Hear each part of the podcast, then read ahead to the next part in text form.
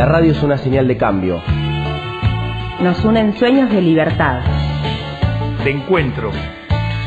Sálvese quien quiera. Radio Sur Sálvese que quiera. 88.3.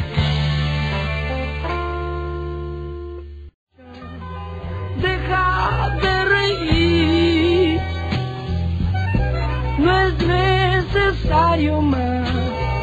Ya se ven tigres en la lluvia. Y costaba un montón cortarlo al flaco, básicamente. Saludos a Matías Basualdo del otro lado de la operación. Por respeto, muy bien, coincido con vos, porque no, estaba, dame aire, pero está cantando el flaco, no puedo hacer nada, esperá que termine. A mí me gusta cuando el operador te dice aguantá hasta Y que sí, el tema baja sí. y ahí te Trabajemos con la ansiedad, chiques, o trabajemos con la paciencia, tranquilos, tranquilos, especialmente porque ya están les invitadas eh, del día de hoy en la, en la mesa acá de Radio Sur de Sálvese quien quiera, decíamos en el día de hoy, el tema es editoriales autogestivas y por eso están con nosotros Hernán Cardinale y Julieta Colomer de Monada Nómada Ediciones y de la editorial Madre Selva está Leonardo Rodríguez. Los saludamos a todos ustedes, ¿cómo están? Buen día. ¿Qué tal? ¿Cómo estás? Bueno, Hola. recién un poco lo hablábamos fuera del aire de que en general la autogestión venía es un tema que nosotros trabajamos, distintos rubros eh, en definitiva. Pero bueno, para empezar, y ahora vamos viendo cómo, cómo nos ordenamos para hablar, pero una charlita eh, tranquila, es, pienso en cómo es que en cada uno de sus casos nació eh, el deseo y la convicción de autogestionar la edición de libros. Cómo, entiendo que es un proceso, es un, digo, un camino, pero cómo fue que empezó, digamos. Bueno, en nuestro caso, no sé si es particular, pero venimos de una tradición que tiene que ver con los fanzines y con, eh, con la, la cultura punk, entonces para nosotros el tema de autogestionar nuestras publicaciones simplemente fue un paso natural entre un proceso tecnológico y otro, ¿no? De las fotocopias al CTP y al, al offset este digital que hay hoy día, no hay más que diferentes herramientas tecnológicas, pero el concepto de trabajo es el mismo, por eso sería difícil como rastrear de dónde viene. Viene de eso, de esa, de esa cultura de, de fin de los 80 y, y mitad de los 90 de, de fanzines y, y cultura punk.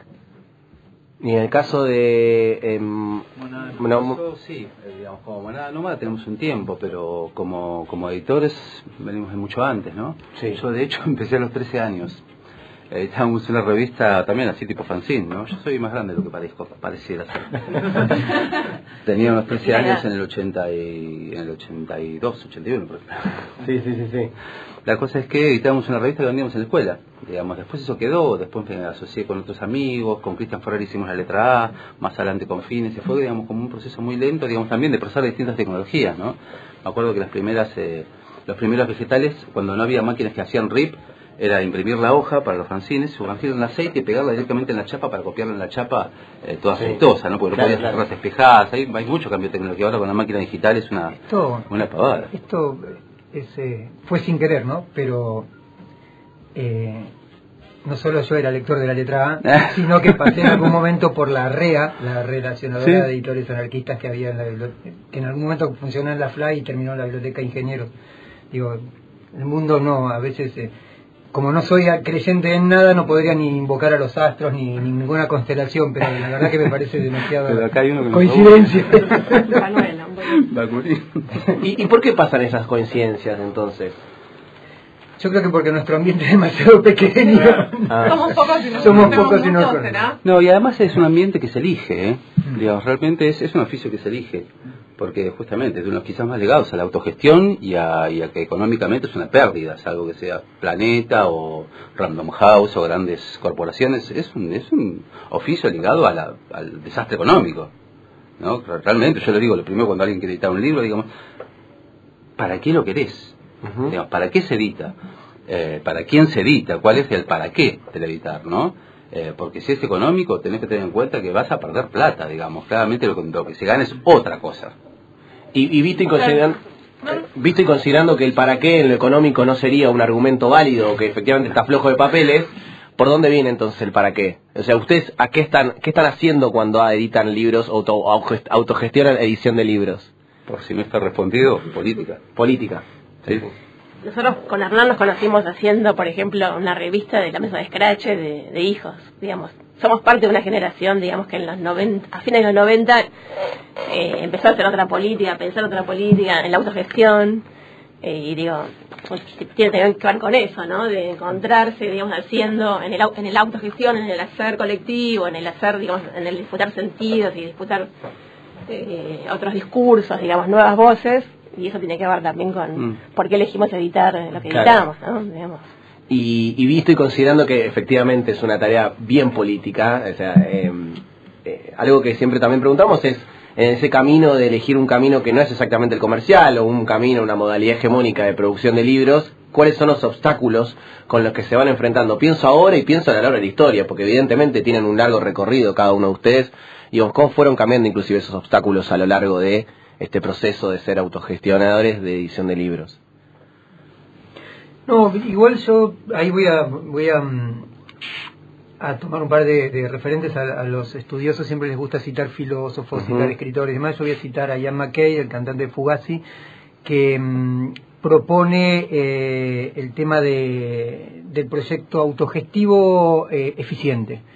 Y, mm, o a Pablo Pandolfo, que tiene una canción muy bonita que dice, em, buscando una verdad pero que sea rentable, luchando por una verdad pero que sea rentable. Creo que esa- esas em, referencias a la hora de, de desarrollar el proceso de la editorial para nosotros fueron muy fuertes porque eh, en algún momento tiene que ver también con el proyecto de felicidad en tu vida. Entonces, si vos no sos capaz, o sea, eh, es muy importante que el proyecto no naufrague por consecuencias económicas. Nosotros cuando se acerca algún autor, autor, decimos eh, y dicen cuánto hay que poner, nosotros no, no le cobramos a las autoras eh, el, servicio editorial, todo lo, a la vieja usanza editorial eh, asumimos todos los riesgos nosotros, pero y siempre decimos eh, esto que decías vos, ¿no? ¿Para qué querés un libro? A ver, vamos a ver cuántos árboles, si vale la pena est- esta cantidad de árboles para, para lo que tenés para decir. Si pasaste ese proceso, eh, lo siguiente es eh, lo económico no puede ser un obstáculo. Esta es nuestra Claro. voluntad de seguir. Nosotros tenemos que derribar esa pared, que la pared esté ahí, tendremos que conseguir un martillo más grande, no sé, pero no- pero también eh, que el proyecto sobreviva tiene que ver con em, cómo nos las ingeniamos para que económicamente sea rentable, autosustentable por lo menos. Nosotros tuvimos toda esa etapa primera de que nada, trabajábamos de otras cosas y poníamos, en realidad no poníamos plata porque no teníamos, pero mm, nosotros arrancamos la editorial, tiene 11 años, casi sí 11 años, eh, sin dinero. El primer libro lo sacamos con un préstamo que pidió mi hermano en su trabajo, eh, un adelanto de sueldos a futuro que le daban. El segundo libro em, pedí un microcrédito que todavía era la época de, de, la transición entre Ibarra y Macri en la ciudad de Buenos Aires y entonces todavía existía una línea de microcréditos muy flexible a tasa cero a varios años, cosa que desapareció en el primer año de gobierno. Para, y, y el tercer libro ganamos un concurso con dinero. Recién en el cuarto libro empezamos a ver un retorno de... Y fueron muchos años de pensar esto de la autogestión, pero también de la eficiencia económica del proyecto, porque que no tiene que ver con esto que decías vos de Planeta y Random House, porque para mí no son editoriales, son grupos eh, financieros. Son grupos financieros. de hecho. Planeta está envuelto en el escándalo con el Partido Popular España por la el tráfico de influencias. digo, ya no se dedican a los libros, se dedican a otras, a otras cosas. Eh, entonces, creo que un poco el refugio de la- del viejo oficio de editor queda, lamentablemente o por suerte, Por en suerte. nuestros proyectos. Sí. ¿no? Bueno, hablemos. No, yo me quedé un poco pensando en, en esta, no recuerdo la frase textual, pero era algo como si haces un libro perdés plata, una cosa así que acabas de decir. Me quedé pensando y nos pensaba nosotros como radio, que también somos una radio autogestiva, y uno de los desafíos más importantes que también tenemos es autosustentarnos, digamos, porque yo por ahí no pierdo plata al hacer un programa, pero hay compañeros y compañeras que tienen un retiro, no importa el nombre que vos le quieras poner, porque salario no sería, digamos, No, una claro, cooperativa, pero hay algo de vivo de lo que quiero y tengo un Sí, rédito sí, sí, económico sí, de esta situación. Entonces me quedé pensando, digo, bueno, ¿cómo se hará o cuál es el desafío para alguien? Digo, después otra pregunta será cuáles son los criterios para poder eh, publicar un libro, porque cualquiera no va y publica un libro que digo, pero pasando todos esos criterios que ustedes consideran que esa persona está para hacer un libro, ¿cuáles son los desafíos para poder vivir de eso? Digamos, ¿qué es lo que pasa ahí? ¿Cuáles son las trabas? ¿Cuáles son los desafíos? ¿Se puede o es un imposible, vivimos, digamos? Vivimos de Claro, eso, por eso. digamos, claramente. Ahora, los modos de, de hacerlo vivible son que vivimos haciendo esto. No es que vivimos realmente de esto. ¿no? Eh, tenemos un montón de otras actividades. No es, nuestra- nuestra- no, es nuestro, no es nuestro proyecto exclusivo.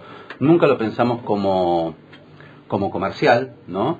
no vendemos casi libros. Nuestros libros no los vendemos. Al- especialmente, alguna vez vamos a una feria, especialmente, pero en realidad lo que hacemos es instalarnos en pequeños eh, lugares donde participamos. Por ejemplo, eh, en la cooperativa Chilabar fuimos con nuestros saberes compartiendo saberes y comenzamos a trabajar articulando saberes con ellos, ¿no? Que ellos no tenían ningún saber de edición, yo justo había quebrado en 2001 una imprenta que tenía. Eh, entonces son como factores asociativos.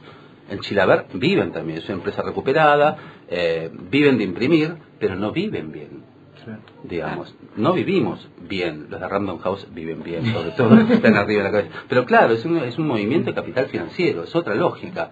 Realmente lo que nosotros hacemos es apuntalar en ciertos sectores donde participamos políticamente con nuestros saberes, que es, en cierto modo, marcar en el rizoma cultural de esta ciudad cierto palo de, eh, de ideas, de artículos, de textos, de autores, de, propuestas culturales que tienen que ser selladas, digamos, para marcar, digamos, una influencia grupal, ¿no? Social. Eh, vivimos, digamos, viviendo y hacemos libros para hacer lo que nos gusta. ¿Y qué Digamos. sienten que, que, digamos, por ahí cómo deciden qué, qué editar, ¿no? Sobre todo por lo que él decía, bueno, llega algo, ustedes por ahí se meten en un, proye- un proyecto, pero que además, ¿qué sienten en, el, en, en que le aportan en ese proceso de edición? En el proceso de edición nosotros tenemos así como una práctica que decimos que nosotros cocinamos el libro con eh, o los autores o los editores o el grupo. Un grupo puede ser, por ejemplo, gente de Bachillerato Chilabert, eh, participamos también en la Cátedra de Soberanía Alimentaria de la UBA y otros afines, y con esos grupos vamos tramando saberes.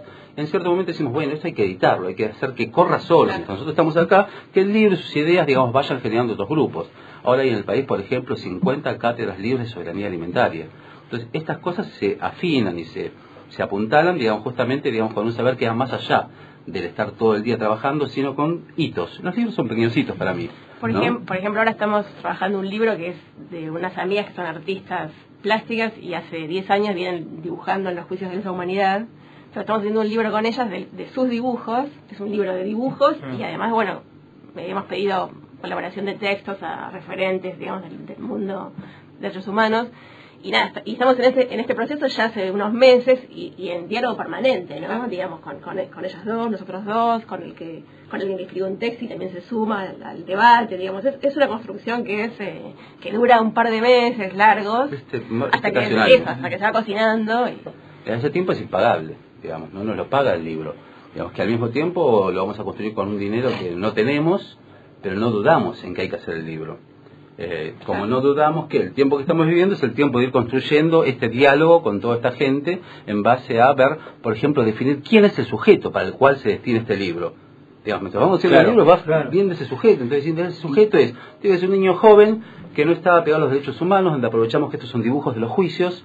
Entonces, mientras vas avanzando en la edición, vas construyendo un sujeto al cual decís, bueno, apunto a que este tipo de personas puedan a futuro construir un paradigma de qué fueron, de por qué fueron necesarios los juicios, qué marcan los juicios. Un montón de situaciones, digamos, que sobre la marcha no uno lo decide en tiempo. sí, un libro que en este caso sería como testigo de, de esta época, ¿no? Donde, donde se está por fin, digamos, enjuiciando los crímenes de lesa, digamos, los, los genocidios, digo, como también un libro que marque, digamos, este, esta época, ¿no? Este Sí. tiempo. Y pienso que en ese sentido la construcción es colectiva, digo, necesariamente. Claro.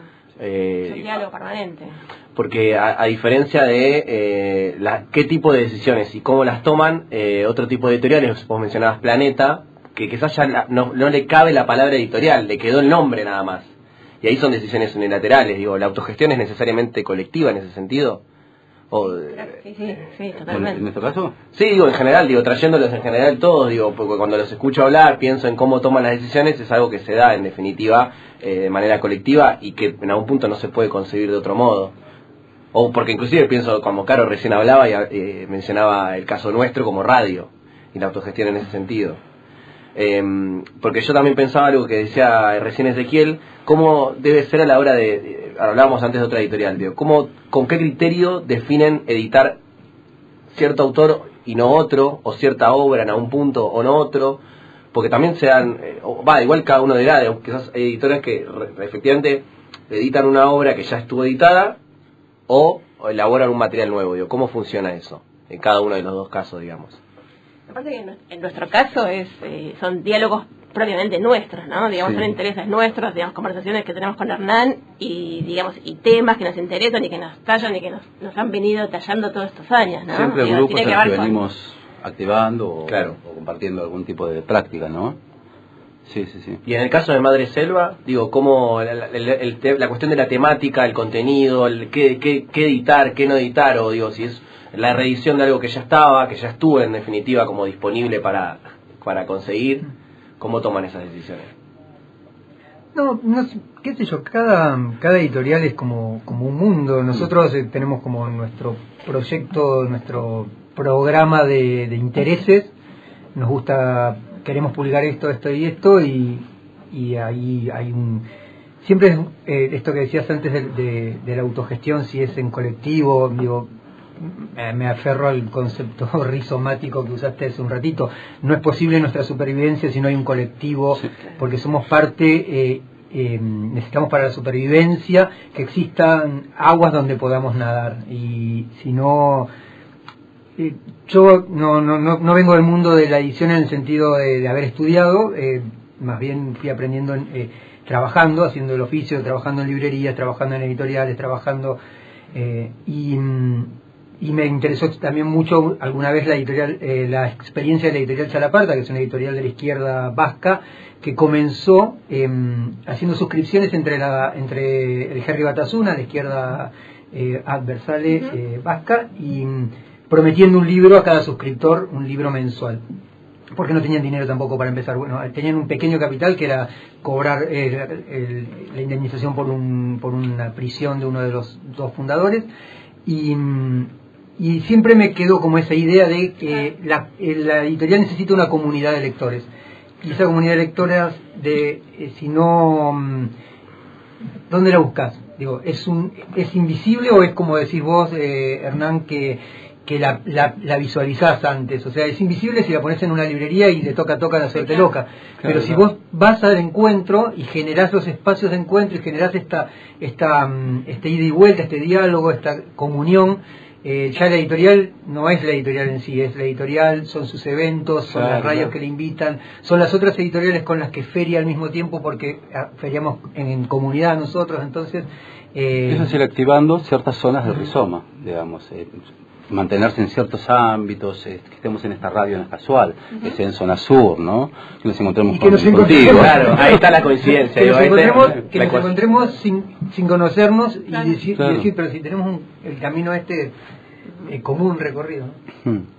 No, em, pensaba en la comunidad que mencionas y antes también pensaba en cómo ven la situación en general del, del- del libro como hábito en tiempos donde por lo menos se pone en discusión. Recién hablábamos de la influencia que tiene ciertos hábitos en relación a la tecnología en la política, cómo son los sucesos políticos la idea de un tweet, la publicación de una foto, y en toda esa ecuación de la reconversión de todos nuestros lazos sociales y la forma en que nos relacionamos, ¿qué le está pasando al libro? ¿Cómo la ven? Es un momento complicado, tanto en el 2001, el 2001 fue muy distinto ahora igualmente, ¿no? Con el dólar 1 a 1, que estaba de Carcena y se quebraba, que estaba 3 a 1, que es muy distinto a lo que tenemos ahora, que es 60 a 1. Me río mucho. Es tremendo. 3 a 1 lo llevó Dual, después lo bajó 1,8 para cierto. No estamos 60 a 1. Estamos en la normalidad, ¿no? Pero yo me acuerdo que en el 2001 yo tenía una, una imprenta, un, un boludo, digamos, con, con perspectiva de comercio, ¿no? Pusimos una imprenta con unos amigos en 1999. Eh, Romántico. Sí. Terminaba el siglo y vos querías volver al siglo Esa es la actitud hace que seamos editores, ¿viste? Claro, claro. Comercial. La cosa es que eh, quebramos, cuando quebramos enseguida, digamos, dos años, ¿viste? cuando estábamos en la calle y estábamos llorando por nuestra imprenta al mismo tiempo que decíamos, ¿para dónde carajo va esto? ¿viste? Eh, en la calle me refiero a ya 10 cuadras de imprenta que estábamos en el centro, Casa Rosada, ¿no? Cambia el dólar, todo eso, y claro, los libros en ese momento uno los compraba en, en España, hasta ese momento, porque era muy barato comprar libros con Menem, muy barato. pero al mismo tiempo era muy barato sacar libros para afuera, una economía totalmente distinta. En este momento es imposible hacer libros. El 60% del presupuesto de un libro es papel y chapas, cuando vas a offset, ¿no? Eh, si vas a, a digital, el, el, porcentaje no es distinto, pero es peor todavía, porque el maquinista, digamos, o la imprenta, eh, paga por cada hoja a cuatro lo que llaman un tip, un golpe de máquina. Si es una tres, pagan dos tips. Es decir, vos tenés una máquina prestada, con un servicio técnico que tiene que venir cada tanto, y eso es una porquería. Es realmente una porquería. Y si el 50% asegurado es de papel, ¿quién se queda de papel? ¿Quién se queda ese dinero? Sobre el papel, los libros no pagan IVA, pero el papel paga IVA.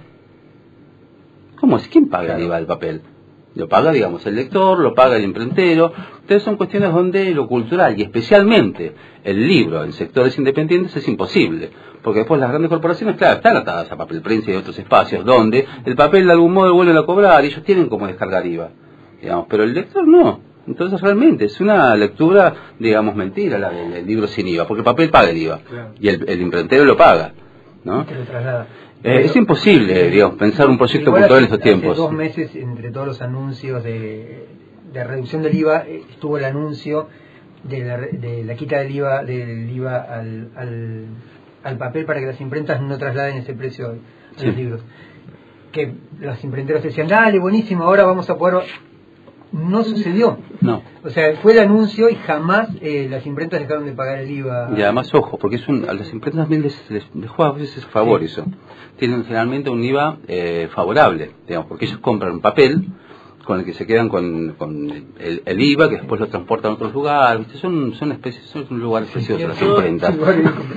y en todo eso, digamos, eh, lo tecnológico, lo, lo, ¿cómo ven el cambio en, en en lo, en lo cultural, digamos, en el lector. ¿no? Hay, yo, este, hay un cuento de, de, Fontana Rosa que dice, bueno, ¿cómo elegir un libro? Si no me equivoco que se llama, y dice, bueno, lo primero que miro es el lomo. Entonces, si veo que el lomo es muy grueso, digo, el tipo de escribió tiene un exceso de confianza, ahora así conmigo, porque dice, tengo mucho tiempo. Y cada vez uno tiene más, eh, menos menos tiempo, digamos, para leer, o cree que tiene menos tiempo. Claro. Eso es lo que siento. ¿Cómo, ¿Cómo ven ustedes o cómo trabajan eso desde la editorial con lo que sucede hoy con la lectura, digamos? Eh, Sí, yo mm, creo que el libro va a seguir sobreviviendo, que se va a seguir leyendo en papel. Eh, todos estos augurios y, e intentos y intentan, intentan de que pasemos al formato digital, de que se lea eh, por pantallas y demás, no. Pero sí se cambia esto que decís vos. Creo que los libros hoy lo ves en las editoriales independientes nuevas, son libros finitos, son pero porque se lee menos, eh, menos en el, no en, en, el sentido de que se lee menos cantidad de texto, sino que se leen cosas más cortitas. Creo que hay, en eso es. es eh, no necesidad de cambiar rápido lo que uno está leyendo. Sí, ¿no? sí. Hay una, es, yo, yo, ayer me pasó sí, que te estaba diciendo. digitales, que cuando ves un, claro. tweet, cuando ves cualquier. Claro. Hablamos, pero ¿por qué? También porque hay una, una base de contenido, una base de saberes que ya escrita en la historia universal, sí. digamos. Ahora realmente estamos viendo por una diversificación. Digamos, ¿dónde encontramos experiencia? ¿En qué tipo de obras encontramos ese, experiencia? ese encontramos experiencia en pequeñas situaciones, digamos, que marcan la eh, subjetividad de aquel lugar, de aquel, de aquel, digamos, pero son pequeños lugares. Todo lo demás hay una base tan si compartida de saberes. Ahorrame tiempo. Sí, claro.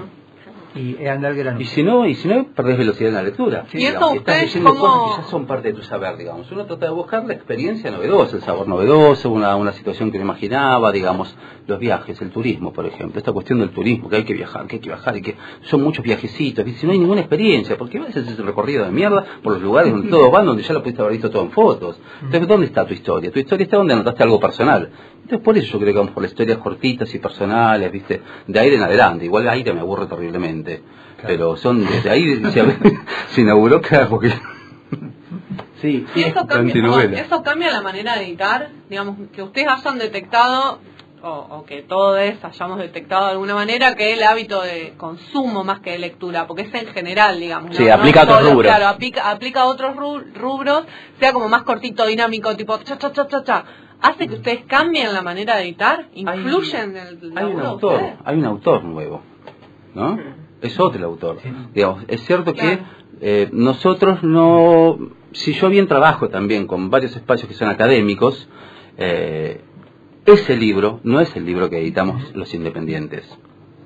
Eh, los independientes editamos claramente, digamos, eh, materiales de subjetividades específicas, de tal autor, de tal autor, de tal autor eligió ser independiente, de tal otro que no está editado por el mercado, digamos, eh, de tales otros que eligen claramente este, este espacio, digamos, como para difundir sus ideas porque es donde quieren, digamos, trabajar, porque cada uno tiene, digamos, el juez para el cual, digamos, pone su, su alegato, ¿no? Eh, y los, los textos, que es decir, los textos, los que hacen compendio, que son parte de la eh, escolástica de la academia, no van por, las, por los editores independientes, van por, eh, por editoriales universitarias, van por editoriales que le dan el prestigio que el autor necesita, digamos, para poder una discusión académica, ¿no? Entonces hay, hay ámbitos distintos. Sí, y en ese... Referato que le llaman. Eso. No, y en ese, y en esa, y en ese eh, recorrido de ámbitos distintos, eh, ustedes van teniendo una búsqueda estética, si se quiere, o cuál es la búsqueda estética en términos de desafío eh, literario en este caso que tienen. Ahí es la nuestra. Eso, eso no lo ponemos en duda, ¿no? Sí, nosotros en realidad hacemos más libros de, de arte, arte político, diría, Sí. ¿no? De fotos, de, bueno, ahora estoy en este caso de dibujos. para compartir, porque nosotros tenemos que Tenemos, grabar, tenemos compartir. por ahí muy pocos de solo texto. ¿no? En realidad también manejamos un poco el- bastante el lenguaje eh, visual, ¿no? Yo hago fotos, digamos. Eh, bueno, este librito eh, son fotos que hice en, la época de los scratches, digamos, de hijos, digamos. Fue una de las primeras libritas que sacamos, ¿no? Así de, de imágenes. Eh, Tratamos de pensar, digamos, que los libros sustenten, digamos, una continuidad de colecciones, ¿no? Claro. Claro. Sí, Eh, eso. Y nosotros también participamos de esto, de grupos donde escribimos y donde, este por ejemplo es la CODECOM, es un colectivo por el derecho humano a la, a la comunicación, lo vamos a dejar hasta la red, Eh, por el derecho humano a la comunicación que surgió hace un par de años para impulsar, digamos, la idea de la comunicación como un derecho humano, ¿no? Y en el caso de, de los libros de imágenes, digamos, dibujos, fotos, también lo, lo pensamos como un libro objeto, ¿no? Digamos, Sí. Como también tener esta idea de que, de que tenés el objeto, el libro, y, y no es lo mismo que verlo en una pantalla. Obvio, obvio. Porque en definitiva, como, como decía como decía recién eh, Leo, eh, Leonardo, de quieren creer, hacernos creer que el libro va a morir, o, como así como se trata de pensar con un montón de hábitos de culturales, de cierto consumo, ya sea con el diario, ya sea con todo eso, inclusive con la radio, de escuchar la radio, y es mentira porque lo seguimos haciendo, porque es como un hábito cultural que es irreemplazable, por más que me vengan a decir que lo podemos leer en digital, en un, eh, ¿cómo se llama? Eh, el ebook, es el, el- claramente no tengo un ebook yo. Es muy distinto, ¿no? Por suerte les pasa, por ejemplo, que abren un libro y marcan algo, ¿no? Sí. Eh, como dice Freire, dice que subrayar un libro es en cierto modo encontrarse con una idea de una escrita. Claro, y Claro. sí, es un Ya poco- venía Reencontrarte, ¿no? Tú muy marcas acá esta idea tuya escrita, ¿no? Eh, y te olvidas, y 10 años después te la agarrás y sabes que está. Siempre Más o menos en la tercera parte del libro, el comienzo del libro, la parte superior, marcado en rojo. Incluso si no la marcaste, En un ebook no lo podés hacer. Ah, eso estaba Sí. en un libro tal, estaba más o menos por las primeras 10 páginas. Tú te vas buscando porque no lo marcaste por X motivo. Y eh, entonces hay un saber ahí que está modificando también nuestra psiquis, de cómo pensar, digamos, dónde tenemos nuestro atrás de, de, de esas cosas que nos han marcado. Sí, una cuestión más territorial, ¿no? Un, aquí Sí. ahora, estar aquí, ¿no? Una práctica física, ¿no? Eh, lo- todo el mundo virtual no tiene ese, ese lugar que cose tu memoria, digamos, con la experiencia. Es como que todo está en una nube donde todo se pierde. A mí me encanta el papel. Sí, sí. Sin embargo, por ejemplo, nosotros en todos los libros tenemos acá, primero que son libros de derechos, se los voy a leer. Dice ningún derecho reservado, exceptuando el uso comercial. Digamos, que alguien lo copie para venderlo. ¿no? Y sacar un. Es bienvenida a la reproducción total a parcel de esta obra, como compartirla en internet y por cualquier otra forma o medio que sea electrónico, mecánico, otras pavadas que existen todos los libros, no por fotocopias u otros, sin permiso previo alguno, es permitido, ¿no? Pero agradecemos su más amplia difusión, citando la fuente y nuestro email para compartir otras investigaciones y juntos potenciar nuestra lucha. Y todos los libros dicen, puedes pedirnos una copia digital gratuita de esta edición en Ediciones Monada Nómada. Digamos, lo que entendemos es que eh, esto tiene un costo físico real, digamos, lo otro ya está hecho, ¿no?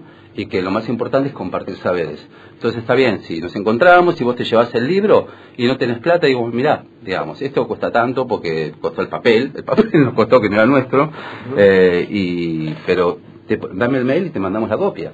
Eso nos ha pasado muchas veces y la verdad es un recurso, digamos, Bueno, que es de muy hecho- válido. De hecho, la, la palabra copyright viene de ahí, ¿no? Del derecho a copia. Eh, el resto era saber universal, digo. Lo, Claro. que, lo que estaba restringido era que vos hagas una copia, pero el resto que circule, que vaya y venga. Ya hace una copia la vendas. La venda, claro, bueno, obviamente que ese, era, ese era el objetivo. Em, nosotros tenemos lo- los libros subidos en una no sé cómo se llama, Plataforma. ISU, Ah. uso, ISU, no sé, ISU, ISU, como una, que para que el que no lo, porque a veces también te pasa esto de, estoy en Tucumán, quiero el libro, y yo en el alma lo lamento, porque te va a salir más caro el correo que el, pro- el costo del libro. Está en la pantalla, si querés lo puedes leer, te lo, me lo pediste, mando el PDF, eso. A pesar de que, eh, en nuestro caso los libros eh, se venden, digo, tenemos que vender libros para seguir Claro, haciendo claro. libros y tenemos que vender libros para que yo pueda cobrar algo. Eh, pero nuestro concepto es que interesante, porque es algo muy propio de los, eh, de los editores independientes que realmente son todas muy particulares en los modos de, de autogestionar, de realizar su... son como las familias, son Sí. parecidas pero no hay dos iguales. No, no, no, claro. Pienso, ¿y qué debería cambiar, como un montón, ¿no? Pero digo, en términos legislativos o de regulaciones en la Argentina hoy, que debería suceder en términos, esto de una, a un tipo de política cultural para empezar a revertir esta situación que ustedes muy bien están describiendo? Digo, con los agravantes que supone la Argentina de hoy, digo, 2019, dólar a 60. Bueno, hay una, un proyecto de, de ley del libro, digo, eh, yo no sé, no, no leí el proyecto, la verdad que me invitaron a discutirlo y pasé de largo. Claro. Eh, no por falta de interés, quizás por falta de tiempo, y, hay, ha habido reuniones, eh, de, sobre todo de actores culturales, de, de hecho el viernes hubo una en Hernández, em, para pensar el cambio de gobierno y, las políticas culturales. Eh, la verdad que, que tendría que cambiar. Yo creo que, que mm, lo que tiene que cambiar lo estamos tratando de cambiar nosotros desde el lugar que, que nos corresponde, que es como, como diría Cita Rosa, desde el pie.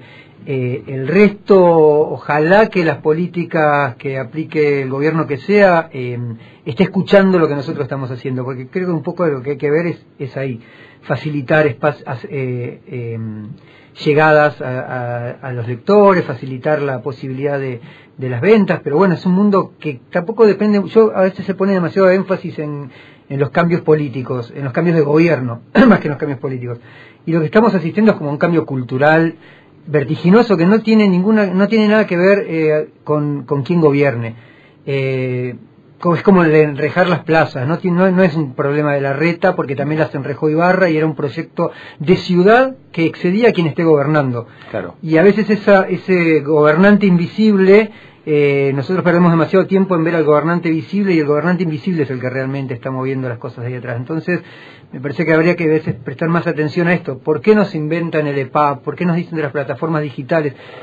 ¿Estamos yendo hacia ahí o nos están todo el tiempo machacando que vayamos hacia ahí? A veces, Claro. eh, no sé, asistí a un coloquio de edición que se hizo en el CCK donde todo el tema era lo digital. Había como 50 expositores y 45 hablaban de lo digital.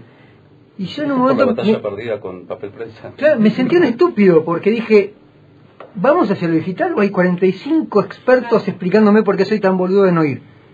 Eh, en, en un momento sentí eso, era...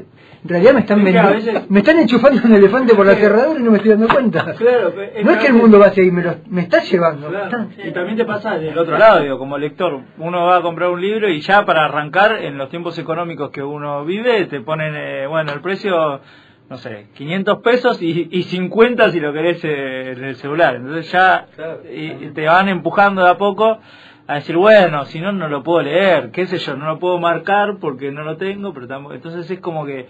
¿Cómo, ¿Cómo resistir, digamos? ¿Cómo ir haciendo esas resistencias y generando contenido? economías, por ejemplo, que son las que se están tratando de, eh, también a las que nos están empujando, a las que nos ponen a nosotros en una cola. ¿Viste? Los argentinos tenemos la fascinación por la cola, hacer cola. Me ves gente en farmacia haciendo cola para pagar, en los bancos para pagar. Y ahora directamente la política que no, no hagan más cola, paguen por adelantado. Entonces, el libro digital es algo que se paga por adelantado. Ya, vos hacer una librería, lo abrís, vos haces el papel, hay gente hasta que lo, lo huele, ¿viste? Los libros digitales. Sí, Eh, pero tenés, tenés la cosa acá, ¿no? La pensás, me dijo cuánta plata tenés, lo pensás, tenés la plata. O decís, sí, esta plata que voy a gastar es una tarjeta de crédito, es distinto. Ahora, digamos, el cambio estética, cultural digamos, que es que lo pagas por adelantado. El trabajador. Los trabajadores, ¿qué hacen? Pagan, están todos bancarizados. Pagan su sube, digamos, a veces pagan todo, tienen su sube todo el año, otros no, porque si la pierden es un kilómetro, ¿no? Eh, pero pagamos por adelantado los viajes que vamos a tener sin ningún descuento. Eso, eso es de poder, ¿o no? Tenés tu guita ahí, digamos, no te da un solo peso, pero los que tienen tu guita, digamos, sí les da plata, porque juntan de un millón de trabajadores que viajan. Entonces, esos, esos mecanismos son los que hay que zafar. Yo creo que el mundo editorial independiente, de algún modo, tiene una, tiene una libertad como para eh, zafar de esas cosas, ¿no? Yo lo disfruto. Sí. En otras estás atrapado, digo, una discusión de, de- nosotros participamos en la Feria del Libro, en la, de la última era que se acercaban los editores, que digo, hay que ser muy, estar muy abierto, estar muy despierto eh, a los cambios estos. Venían y dicen, no, la gente no tiene plata para con tarjeta. No, la gente está dejando de usar el dinero y estamos asistiendo a un momento en el cual el dinero ya ni siquiera lo podemos tocar. Entonces imaginamos que tenemos dinero y yo me reía porque es como entrar al home banking y decir, tengo tanta plata. No tengo nada, o sea, no la, yo no la puedo tocar, está como... Eh, tuyo. levanto y toco el aire porque tengo un número en la pantalla y es como está trasladado a, a- a lo que debe el país. eh, ¿Dónde está ese dinero? Nunca vino, no son los bolsos, no no vino nunca.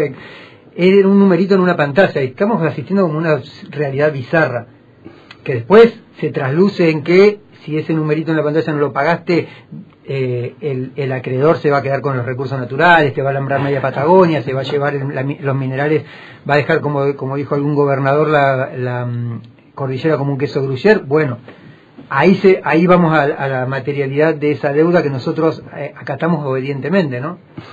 Bien. Eh, creo que, que, que parte de, de nuestra tarea también no solamente es proponer estos temas que, que, bueno, vos trajiste un montón de libros, yo no traje nada, estos temas que vemos sobre la mesa en No, los libros, sino, para compartir diálogos, ¿no? sino eh, poder vivirlos, ¿no? Eh, porque también hay, está, está, me parece muy importante esta, es como la discusión de, de la autenticidad del músico de rock, si, si canta unas cosas y vive otra vida. Bueno, nosotros creo que tenemos que vivir estas cosas que publicamos también de alguna manera.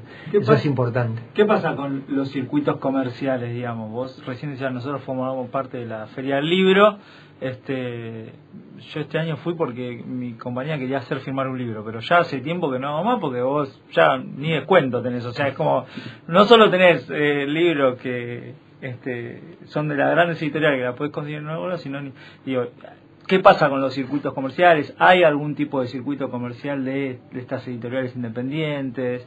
¿Cómo lo ven ustedes? ¿Dónde venden? ¿Vos decís- Sí, yo creo que se- se- desde hace varios años, pero este año fue bastante evidente que se produce un fenómeno que es casi histérico, que en el momento en que las cámaras empresarias más eh, acusan de la caída de las ventas, la crisis del sector y demás, no se nota, o sea, te- hacen ese diagnóstico y después sacan a reducir los números de la feria como un gran logro, como que crecimos con respecto al año pasado. Bueno, eh, este año yo creo que conté entre cerca de 25 stands de editoriales independientes asociadas, ¿no? Porque nosotros, para participar de la Feria del Libro, que es un gran shopping de paseo de libros, eh, para que las editoriales pequeñas participen solamente asociadas. Y en cada stand asociado hay un piso de 10 editoriales que se juntan para asumir los costos. Entre 25, 30 editoriales, de stand de editoriales independientes, estamos hablando como de 300 editoriales independientes dentro de la feria.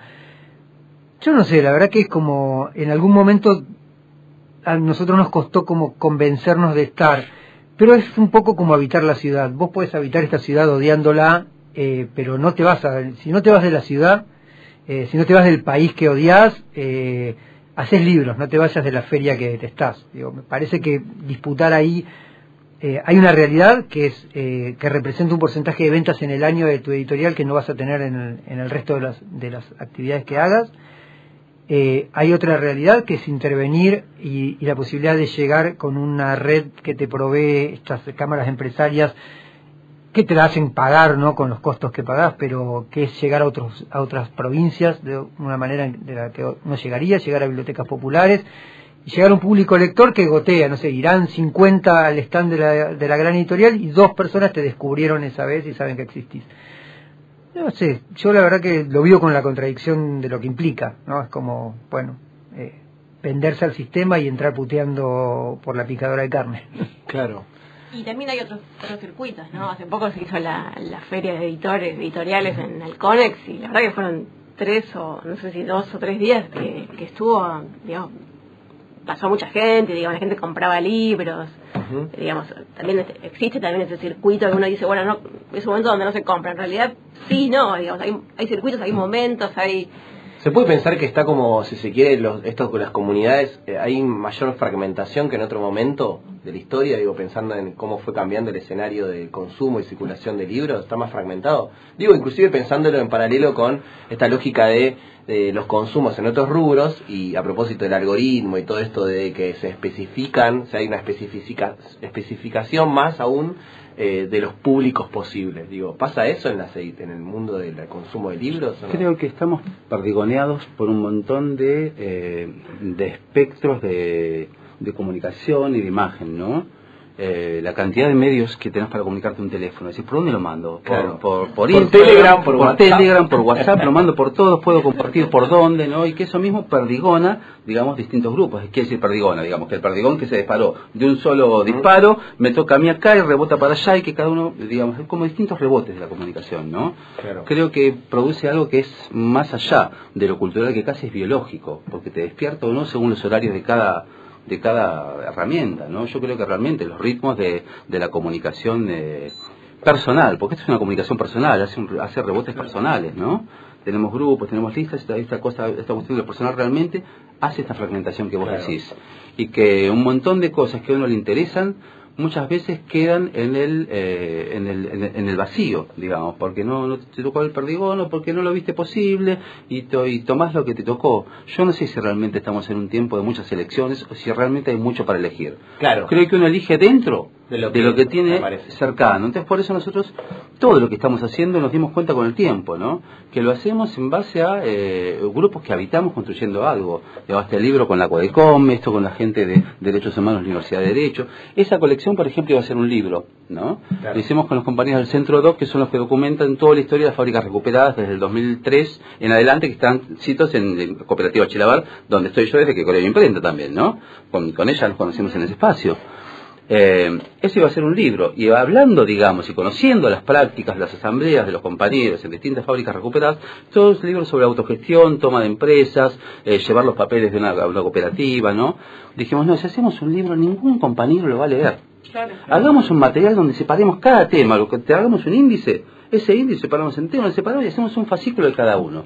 Sacamos todos juntos, ¿no? Cuando vamos a una asamblea, cada compañero, ah, yo estoy en administración, me interesaría profundizar en eso. Entonces se separaban los materiales y empezaba a existir una práctica de poder compartir saberes específicos, es decir, profundizar cada uno un saber.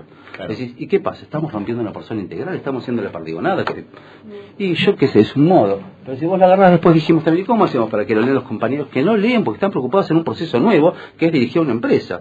Dijimos, bueno, vamos a marcarlo. Primero que sean baratos, después que sea un Claro. cuaderno, que entiendan que los libros no son sagrados, sino que los libros son para escribir. Bajemos en un cuaderno, llamémoslo cuaderno. Desromanticemos un poco, ¿no? En ese sentido. Sí. Marquemos ideas, marquemos lo que no tienen que dejar de leer. Ahí va. Digamos, ¿Por qué? Porque Guiando tienen práctica de estudio. Son Claro. compañías que en muchos casos son primario, secundario por la mitad, alguna secundaria completa, pero una secundaria completa tampoco tiene un análisis de estudio. Entonces dijimos, bueno, tengamos un poco de, de ego, digamos, y marquemos nosotros los textos. Marcamos los textos para focalizar ideas. Después quien quiera haga, y después cosas personales acá, tipo acá tenés tal película, tal otra, ¿no? Claro. Esto fue antes de la metadata. Tal cual.